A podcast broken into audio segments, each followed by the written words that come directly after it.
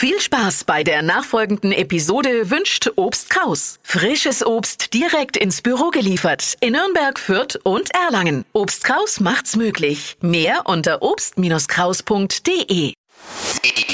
Flo Kerschner Show.